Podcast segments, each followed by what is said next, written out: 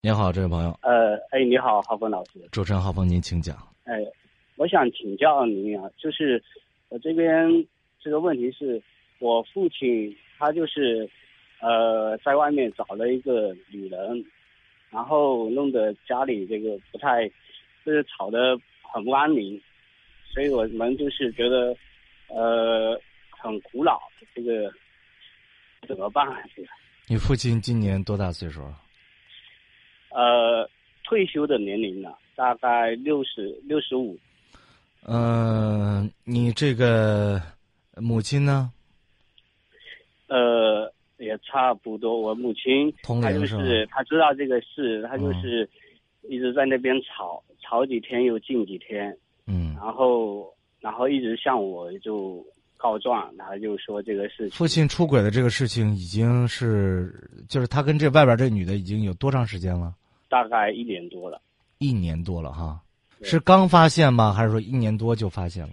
刚发现没多久，刚发现几个月，呃，一两个月吧。你父亲的态度是什么？是决定跟外边那人分了，还是说决定要跟外边那人好？他现在对家里的态度就是不承认，然后最后面他被我们也吵得不可就。他的意思是说想脱离，想跟那边好，就是想想离婚是吧？想离婚是吧？他没提离婚，他意思是说，嗯，就脱离，就是他自己自己过自己的。那边那女的是一个什么什么情况？那女的，我们这边这个这个一整片区里面就都知道，她名声比较就很臭的那种。嗯，然后以前也是听说在外面，呃，勾搭不少男人。然后他是开了一个理发店，嗯，呃，能说会道的。你父亲，你父亲是有点积蓄让他看上了吗？还是什么？呃，我觉得都有吧。也都有是吧？嗯。这样啊，我觉得对于这个父亲母亲的感情生活，你现在做儿女的不好介入太多，明白吧？就是你现在说什么，呃，都站不住脚。你说你怎么办？你说爸，你别弄了，你回家好好过吧。他听你的吗？连你妈了的话他都不听，你说了，我估计够呛，是吧？这是第一个。第二个呢，就是现在你母亲的态度，愿不愿意离婚？他他现在就是向我诉就告状，他没有说想离，因为也都那么大人了，都过得不容易。嗯，所以他就是吵呗，吵完几天，然后又静下来，然后就跟我告状。我觉得是这样啊，现在呢。呃，要保证的是这个家庭的利益不受损害，因为感情这个事情啊，因为他们俩之间你说不了，你现在就怎么说，你父亲估计很难回头，因为你说的多了，他觉得家里烦，明白吧？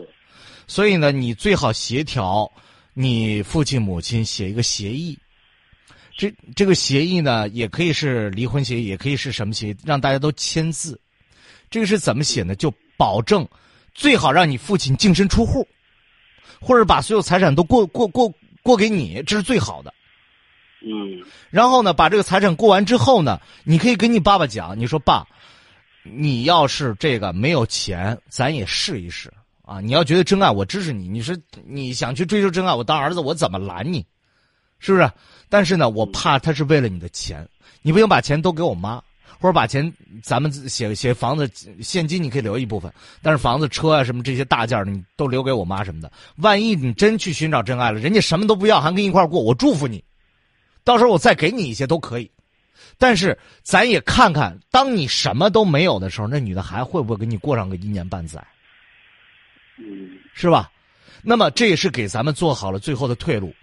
那么你妈妈该跟他聊聊，该该怎么怎么，你可以帮助，也可以帮助，最起码是保住了这个财务的安全。另外，到这个年纪啊，你说有多有魅力？那那个那个那个，我就说那个小三儿，他他多大年纪？应该很年轻吧？他也不小了，也得四五十岁。四五十岁，对吧他就是啊对，能说会道。哎，那咱不管，你就就说你说名声不好什么的，咱第一说不定人家是真爱，咱也看看。你在没有钱的前提下，我看你们是不是真爱，对吧？第二点呢，一般是图个物质保障，真的，一般是图个物质的东西嗯啊。